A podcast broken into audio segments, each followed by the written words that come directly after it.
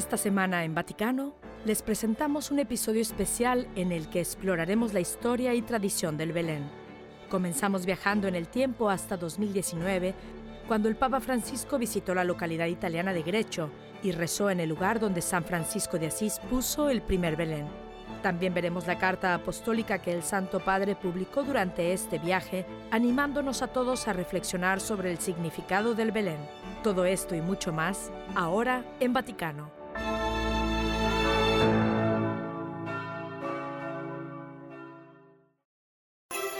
Nos remontamos al 1 de diciembre de 2019, cuando el Papa Francisco comenzó el Adviento visitando la ciudad italiana de Grecho, el lugar donde comenzó la tradición del Belén para luego extenderse por todo el mundo.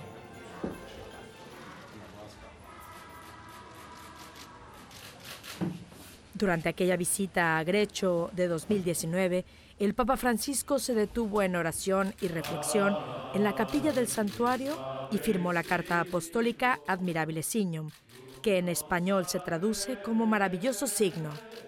Esta carta apostólica es sobre el significado y el valor de la recreación de la escena del nacimiento de Cristo. ¿Cuántos pensieri si affollano la mente en este luogo santo? Tantos pensamientos me vienen a la mente en este santo lugar y sin embargo, la sencillez es ante todo lo que estamos llamados a redescubrir ante las rocas de estas montañas tan queridas por San Francisco. La semplicità.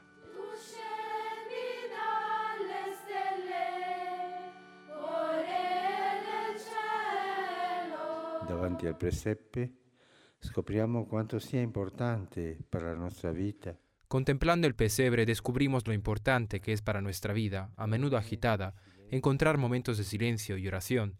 Silencio para contemplar la belleza del rostro del niño Jesús, el Hijo de Dios, nacido en la pobreza de un establo. Oración para expresar el agradecimiento, maravillados por este inmenso don de amor que nos es dado. dinanzi a questo immenso dono di amore che ci viene fatto. Padre, Figlio, Spirito Santo.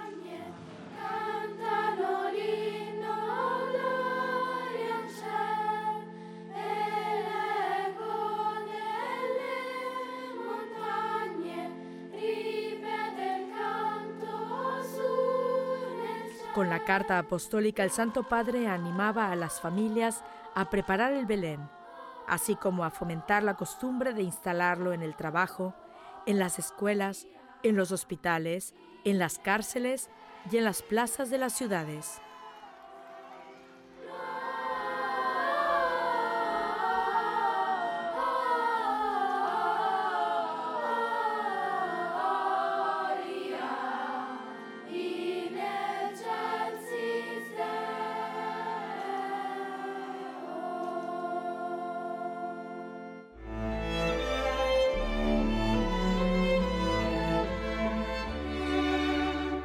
Gracias por permanecer con nosotros. Quédense para más sobre el Vaticano.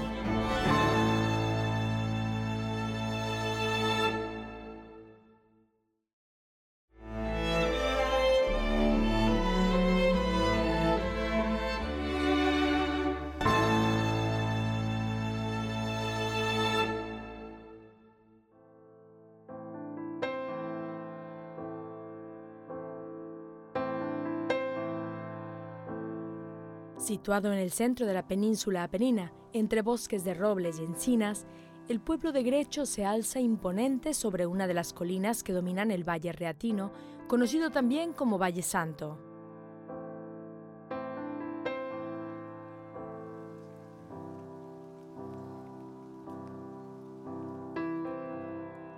Según la tradición, Grecho fue fundada por una colonia o familia griega que, enamorada de la belleza del paisaje, decidió quedarse a vivir en esta tierra. De ahí el origen de su nombre.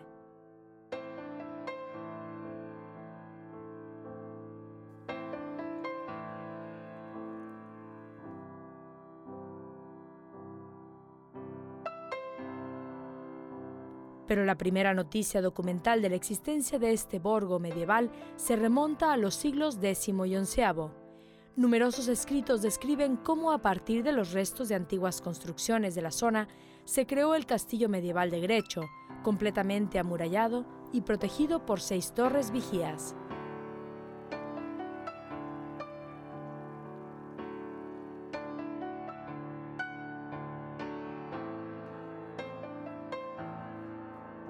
Pues bien, a solo dos kilómetros de la ciudadela, los habitantes de Grecho fueron testigos de un evento extraordinario que aún hoy se sigue viviendo en cada rincón del planeta, la tradición del pesebre de Navidad.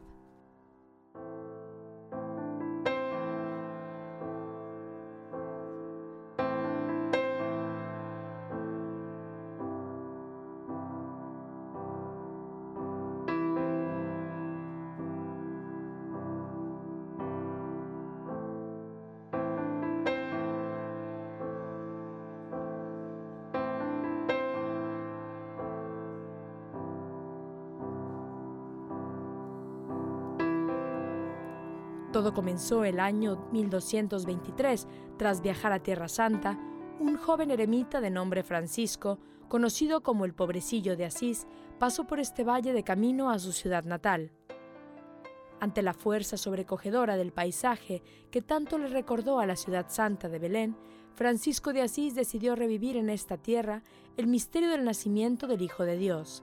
Y para esto no dudó en pedir ayuda a la gente del lugar, los ciudadanos de Grecho.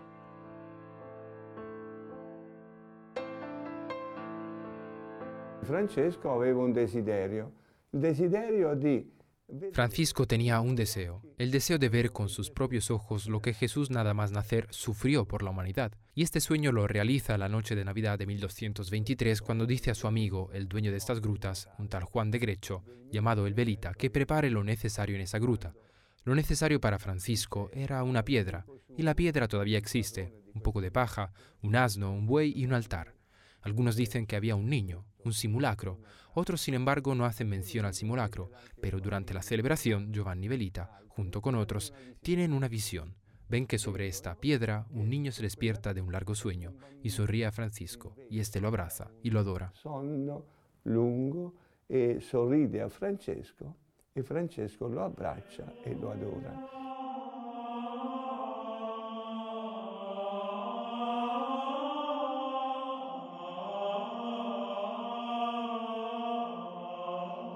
Y fue precisamente en este lugar donde en 1228 se construyó el santuario Éremo de Grecho, el mismo año en que la iglesia celebró la canonización del Santo de Asís.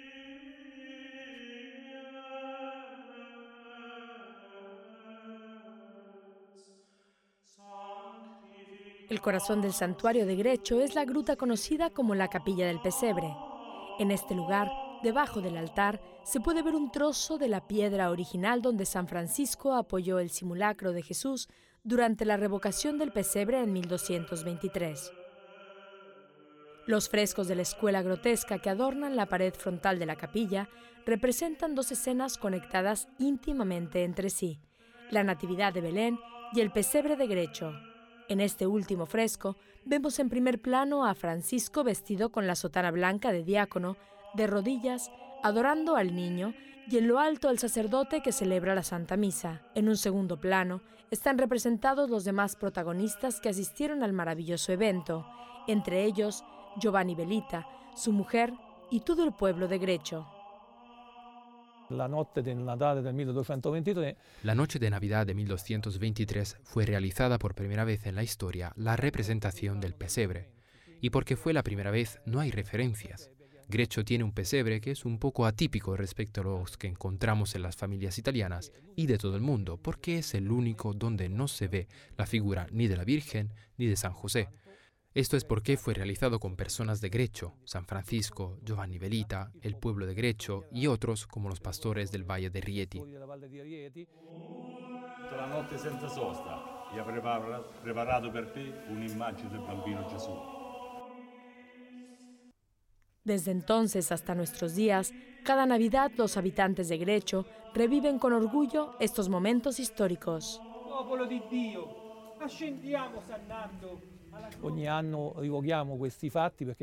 Cada año renovamos estos hechos porque forman parte de nuestra historia, porque forman parte de nuestro corazón, porque forman parte del patrimonio de una iconografía que es universal, que está reconocida de manera universal, muchas veces sujeta a demasiadas habladurías, porque ninguna religión está en desacuerdo con la iconografía del pesebre. Cada uno puede pensar como quiera, pero la iconografía del pesebre es algo que une y no divide. Por eso Greccio une y no divide. Quindi Greccio unisce e non divide.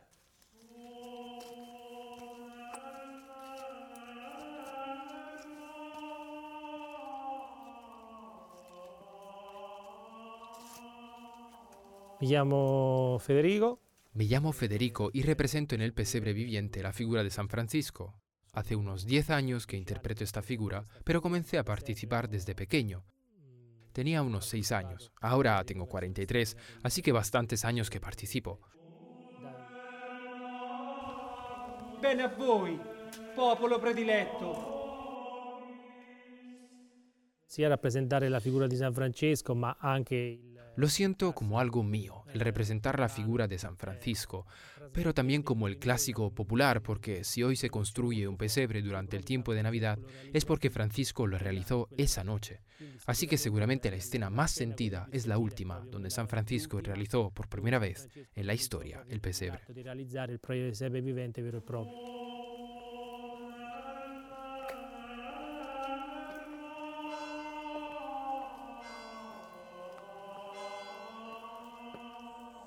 Mi llamo Natalino, sono otto anni che faccio la parte del velina nel presepio di Greccio. Me llamo Natalino, hace ocho años que formo parte del pesebre de Greccio y para mí es una grande, digamos, ocasión el ver a San Francisco a mi lado, cerca, y que puedo decir, en resumen, me fascina este papel como señor de Greccio que está contento de ayudar a Francisco, el santo, por representar el pesebre de Greccio en el lejano 1223. Representar el presepio di Greccio nel lontano 1223.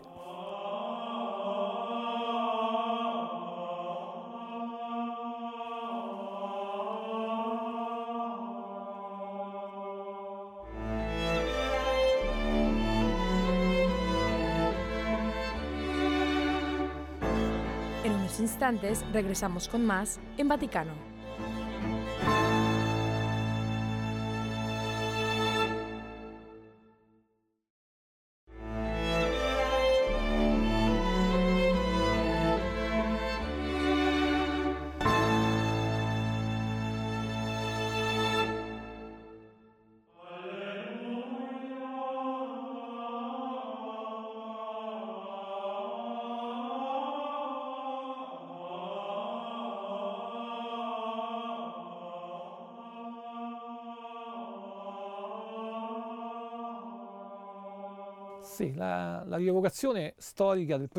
Mundo. La conmemoración histórica del primer pesebre del mundo, así se llama la manifestación de Grecho y por tanto no pesebre viviente, sino que la conmemoración histórica del primer pesebre del mundo, en las formas que lo han llevado al actual, inicia en 1973. Este año se decide hacer una conmemoración histórica en los lugares que hospeda el santuario, en torno al santuario. En esa época había cuatro escenas vivientes, por lo tanto hablamos de cuatro hechos con personas reales que después hablan, recitan, están vivas. Hoy las escenas son seis. Se comienza por la llegada a Grecho del hermano Francisco. Él llega alrededor del año 1209.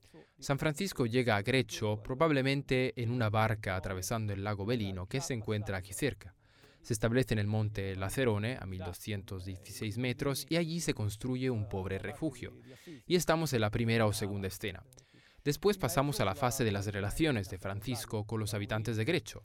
Ellos se enteran de que en esta montaña vive este hombre pío, que vive solo, con pocas cosas, pero que vive en plena naturaleza y deciden, junto a Giovanni Velita, ir e invitarlo al castillo de Grecho. Pasamos a la cuarta escena que narra la llegada de Francisco a Grecho. Llega aquí mismo, aquí estamos en el interior de los muros. Predica desde una piedra que se conserva en el interior de una pequeña capilla y llama verdaderamente a aquellos que son los valores de la vida.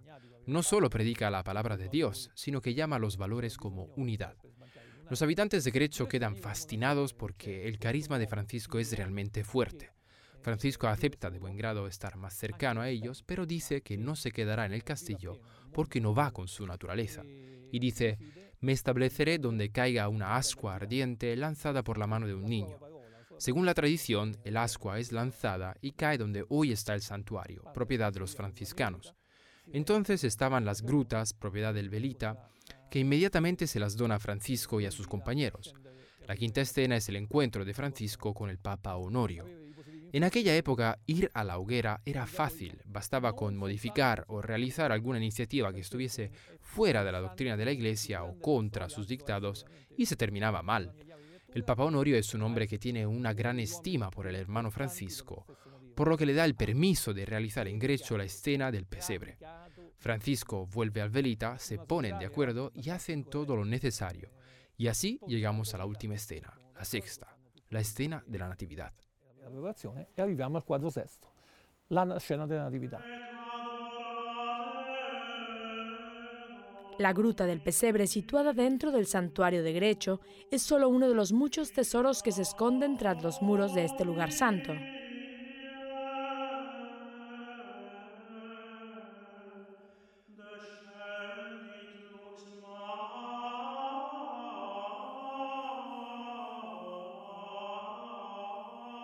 Vi erano altre due grotte ai tempi di Francesco. Una era questa, Existían otras grutas en tiempos de Francisco. Una era esta que usaban para comer, comer como pobres. A Francisco le gustaba más decir comer de los pobres, porque una vez ocurrió que al volver de estar fuera, vio como los hermanos se habían construido una mesita con un mantel.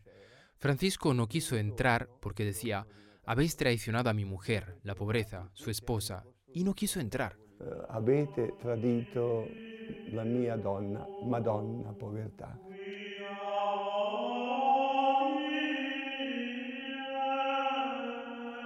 E anche qui c'è un episodio che Giovanni Había otra gruta, esta que está a mis espaldas, que era usada como dormitorio. Al fondo de esta gruta hay un pequeño cantón donde durmió Francisco las pocas veces que dormía aquí. Por decir de alguna manera, porque Francisco se apoyaba sobre la roca. Y también aquí hay un episodio donde Giovanni Velita, una tarde, le regala una almohada de plumas porque le decía, Francisco, tú eres joven, pero estás demacrado, descansa un poco. Y le regala esta almohada de plumas. Francisco la acepta, le da las gracias, pero por la mañana temprano llama a sus amigos y les dice, esta noche no he podido pegar ojo porque el demonio me ha tentado diciéndome, Jesús en la cruz está incómodo, pero tú, sin embargo, estás cómodo sobre una almohada. Esto es también para nosotros porque no nos contentemos con nada. che non ci contentiamo mai di niente.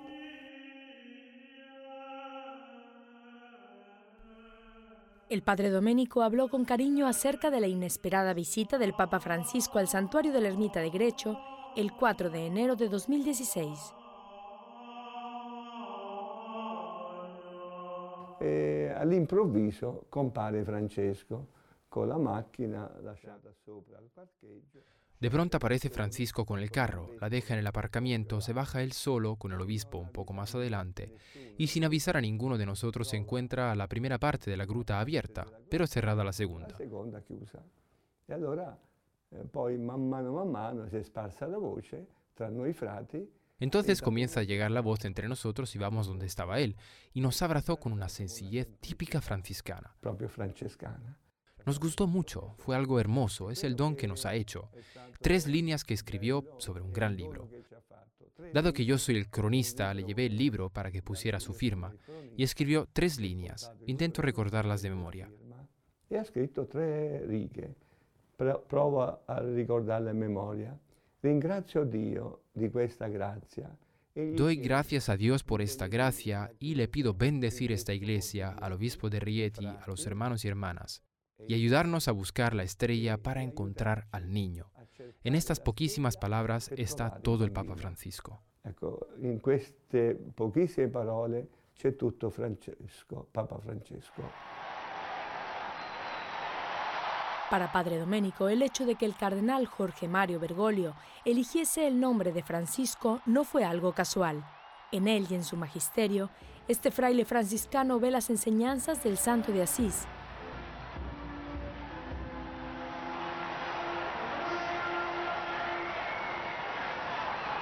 Y como este último, está seguro de que el Papa Francisco encontrará nuevas dificultades en su camino.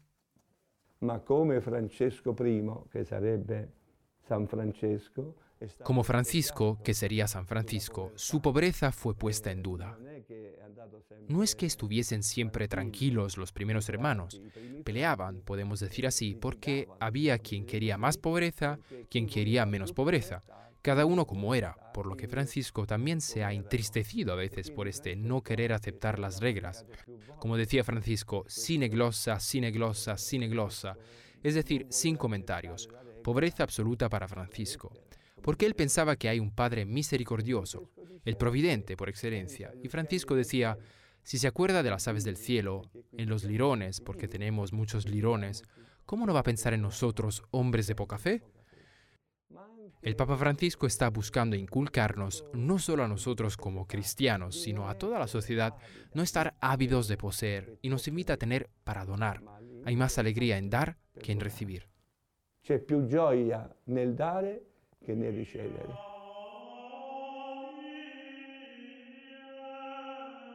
Con la caída del ocaso, el santuario de Grecho se despoja de sus vestiduras y esculpido en la roca como un nido de águilas, se presenta en su total sencillez y se revela ante nuestros ojos como la nueva Belén, sin duda uno de los lugares más importantes de la orden franciscana.